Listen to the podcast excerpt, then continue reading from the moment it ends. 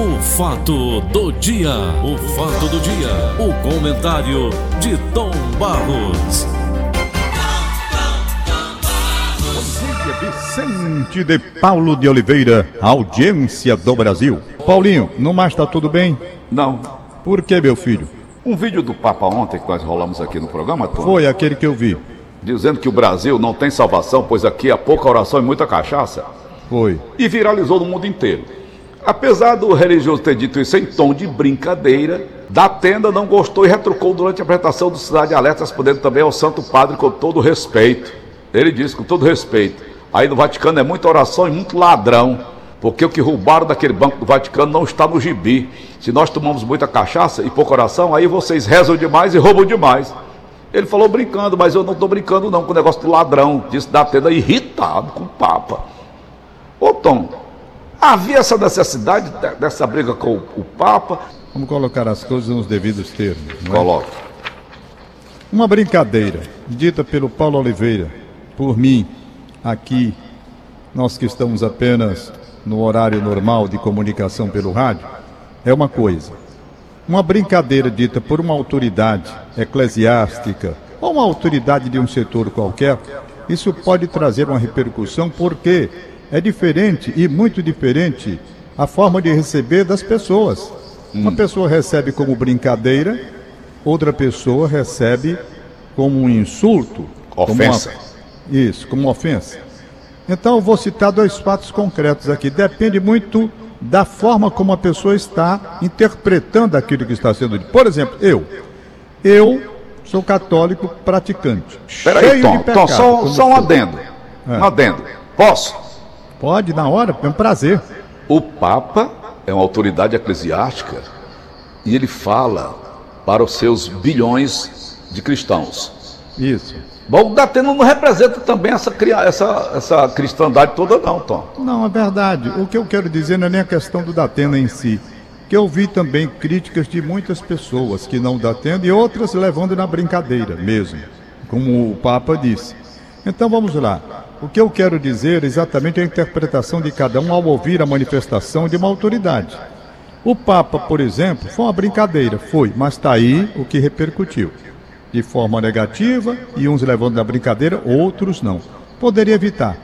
Poderia ter evitado, né? Dizendo Brasil é muita cachaça, é brincadeira, ele é argentino, ele sabe dessa rivalidade que existe aqui entre os dois países.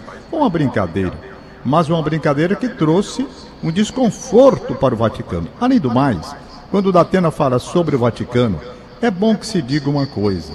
Em qualquer religião não existe perfeição. As pessoas não são perfeitas, são homens comuns como outro qualquer. O Nem no Papa- Tibete. o Papa é um homem como você e como eu, com defeitos e com virtudes, não é? Comedor de feijão, como se diz, e portanto, sujeito a todos os erros que uma pessoa humana pode cometer. Enganam-se aqueles que elegem o padre como um santo, um pastor, que é o meu pastor, é um santo. Não existe isso. São pessoas comuns, sujeitas às fraquezas naturais do ser humano perfeito solar do alto. Então essas coisas acontecem. Eu vi, por exemplo, no, naquela entrevista que o Jair Bolsonaro deu para o Siqueira Júnior, lá no Amazonas. Eu não assisti sei se- também. Pois bem, a entrevista foi levada em determinado momento para um cunho de brincadeira. E Foi. as brincadeiras foram até desagradáveis. E no meu modo de entender, também perfeitamente evitáveis. Mas a gente via que o Siqueira estava brincando e que o presidente estava brincando também. Entretanto, houve mais ou menos a mesma situação. Eu vi gente que levou para o lado da brincadeira, mas vi gente que também botou foi para lascar, considerando que aquilo não era um papel para o presidente da República, uma entrevista daquele nível. Então, é preciso que as autoridades de qualquer setor, na área militar, na área civil, na área da religião, ela, quando estiver investida de um cargo de comando de importância, pense para uma brincadeira a troco de quê? Você faz uma brincadeira que traz uma situação desfavorável, então a gente só pode entender que eles também, eles também são homens e cometem fraquezas. Por exemplo, nós temos ultimamente, isso daqui eu chamo a atenção inclusive de você, para raciocinar junto comigo. Nós temos ultimamente feito análises sobre a CPI. Eu sempre entendi que qualquer participação, análise feita sobre a CPI, pode gerar em quem está ouvindo aquele sentimento de que eu e você, ou só você e só eu, um dos dois, está numa posição ou contra ou a favor do governo, ou contra ou a favor da esquerda, ou contra ou a favor da direita. Isso é normal, porque o cara está em casa ouvindo o rádio, ele tem a sua percepção, e se eu não disser a coisa como ele entende que deve ser dita, ele vai dizer: ah, o Tom Barros hoje está aí é, pela, puxando o saco da direita, não sei o quê.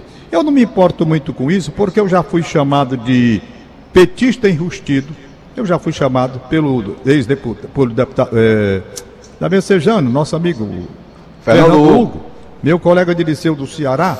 Fernando então, Hugo. Fernando Hugo, meu colega de liceu do Ceará. Retrógrado. Chamado várias vezes retrógrados. Então, petista enrustido, eu já fui chamado. Já fui chamado de petista enrustido. Nunca liguei. Por quê? Porque eu não sou é nada. Eu não sou nem da direita, nem da esquerda. Eu vou falando o que eu acho no momento, o que eu devo dizer. Eu fui talvez um dos primeiros a criticar o Sérgio Moro, quando o Sérgio Moro era uma intocável figura imaculada, emblemática da vida nacional, da vida jurídica e da vida política depois nacional. Era intocável. Quando eu dizia as coisas aqui com o Sérgio Moro, meu Deus do céu. E as pessoas depois, quando o Sérgio Moro foi para o governo, e começou a se desentender com o Bolsonaro, aí aquelas pessoas que me criticavam ligavam para Tom Barros, bem que você tem. Eu digo, ah, é porque ele agora brigou com o Bolsonaro, tem razão. Quer dizer, as pessoas confundem mais ou menos o que eu digo, não é?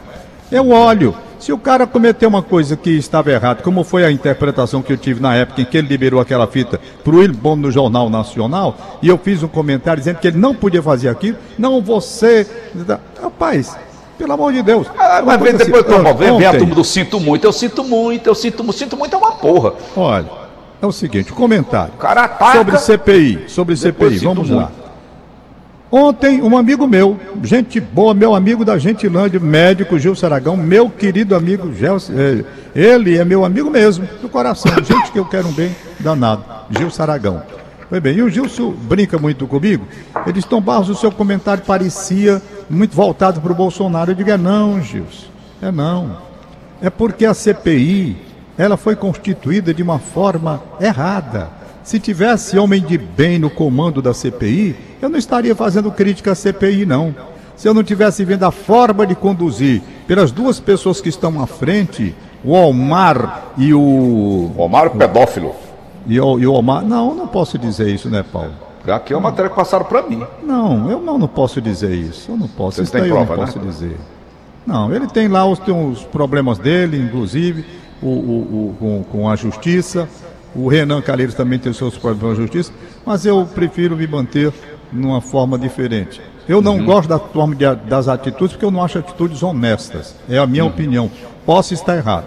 Aí o Gilson me fez uma colocação que eu achei muito interessante. E por isso que eu trouxe para o comentário de hoje. Preste atenção como foi inteligente a colocação do Gils. Mas eu encontrei uma forma de responder. Ele disse: Tom Barros, a CPI está apurando coisas graves que podem ter acontecido no governo e que geraram essa multidão de mortes no Brasil. Uhum. Então, essa CPI tem que ser encarada com extremo respeito e responsabilidade. É verdade vamos apurar todos os malfeitos que aconteceram em todos os segmentos e em todas as áreas. Aí ele disse: olha o argumento dele como é inteligente. Doutor Gilson é muito inteligente. Ele disse: veja bem, você que é católico praticante, você é católico praticante, hum. vai à igreja para se confessar. Uhum. Veja bem, acompanhe o raciocínio dele, inteligente. Bora. O padre que está lá no confessionário, hum. cheio de pecado, não é? cheio de pecado. Aí você chega, você chega para dizer as suas coisas para o padre que está cheio de pecado. Vamos supor que o padre seja daquele tipo que namora, ou tinha hum. mesmo pedófilo, essas coisas. Aí você conta, o padre vai julgar, né? Hum. Aí manda, dá, dá o veredito dele, disse meu filho, se arrependa, vá lá rezar Maria, não sei o que, aquelas coisas. Ou faça isso, aquilo outro como penitência. Tá certo? Uhum. Então, você foi lá, não foi querer saber o que o padre tinha de errado e de pecado e de coisas mal feitas, uhum. porque está ali como padre. Você disse a sua confissão, foi perdoado ou teve que fazer as suas penitências e vai embora. Então você não contesta o padre, porque o padre está uma missão importante que lhe foi dada naquele momento, de perdoar os pecados em nome de Cristo ou não, em nome de Deus. Então você não contesta, você vai e diz. Aí então eu entendi. Quer dizer que o Renan, cheio de pecados e cheio de defeitos e cheio de processos, ali ninguém deve absolutamente, absolutamente contestar o papel dele por conta dos erros cometidos. Temos que entender que o papel dele é importante para o país, que é a apuração dos fatos errados acontecidos no governo. Inteligente a colocação do médico Gil Saragão. Entretanto, depois eu estava na resposta pensando que há uma diferença extremamente significativa entre uma coisa e outra. Por é. quê? Porque é verdade que o padre tem seus pecados e você vai lá para o confessionário. E é verdade que o Renan tem seus pecados, mas está querendo apurar as coisas erradas do governo. Tudo aí bate uma coisa do que não bate, e aí vem a grande diferença e eu chamo a atenção para o raciocínio das pessoas. A grande diferença é que quando você vai ao confessionário, o padre fica ouvindo os seus pecados, ouvindo, ouvindo os seus pecados, mas ele não procura influenciar naquilo que você vai dizer, nem direcionar o que você vai dizer. Ele ouve os seus pecados e diz o que acha. E perdoa e manda você lá para a penitência, mas ele, padre, escuta. Ele não vai querer direcionar a sua confissão. Se ele é. quiser direcionar a sua confissão, ele está errado. Pois é isso a diferença que há, porque o que acontece com Renan é que além de ter os pecados cometidos, como disse o próprio Gilson, os erros, as coisas dele, ele está direcionando, procurando influenciar no depoimento das pessoas, ora intimidando ou não. E os padres não intimidam o fiel.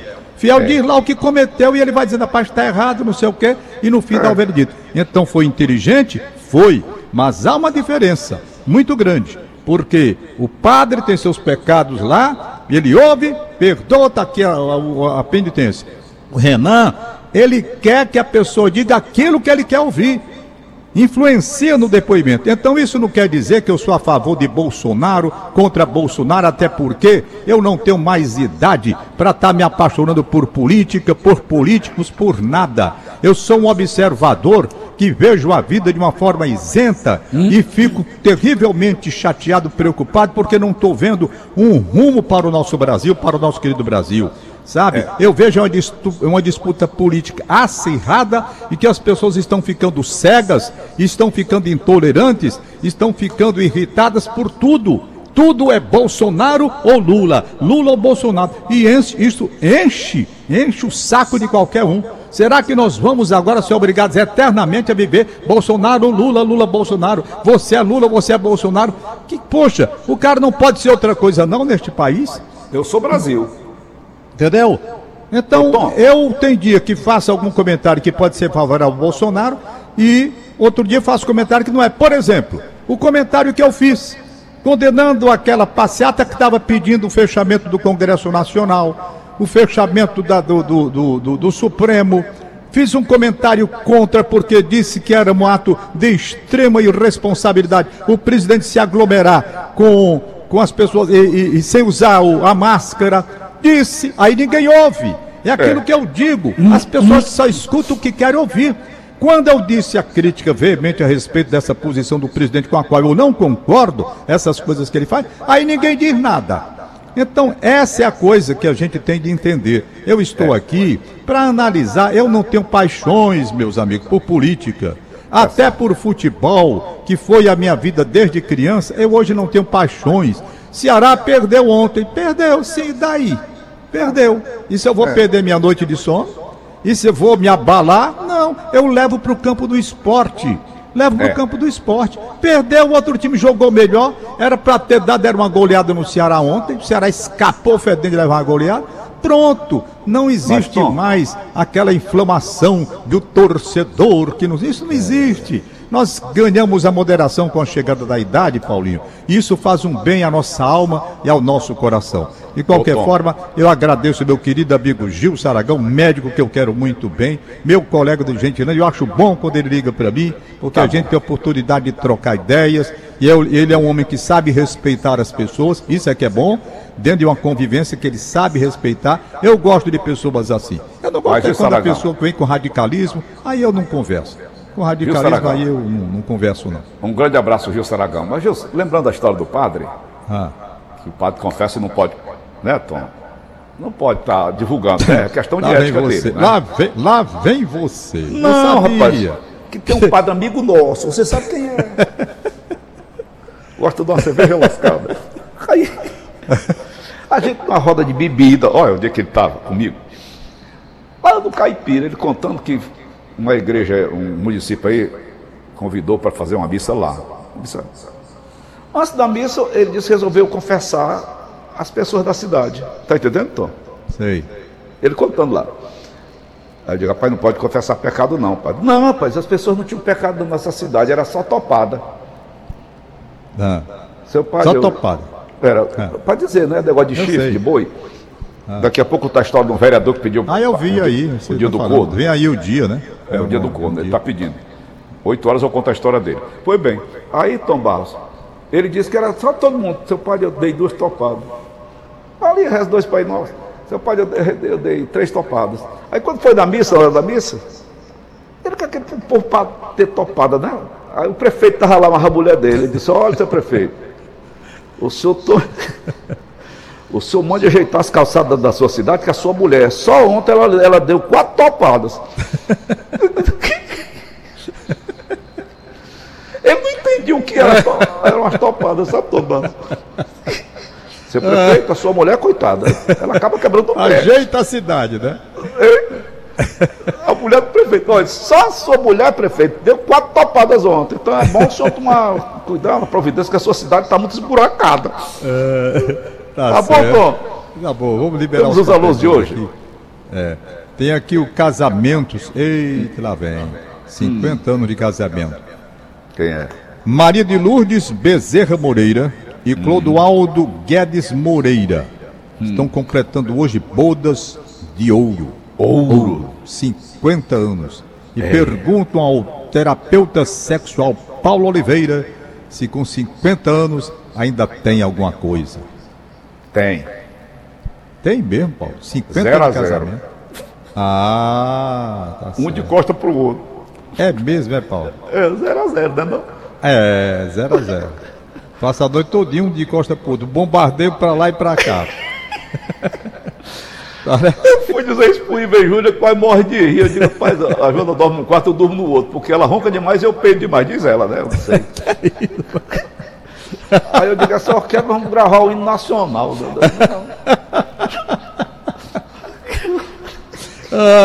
Pensa numa orquestra desafinada, né, Tom? Vamos então aqui seguindo. Ai, meu Deus.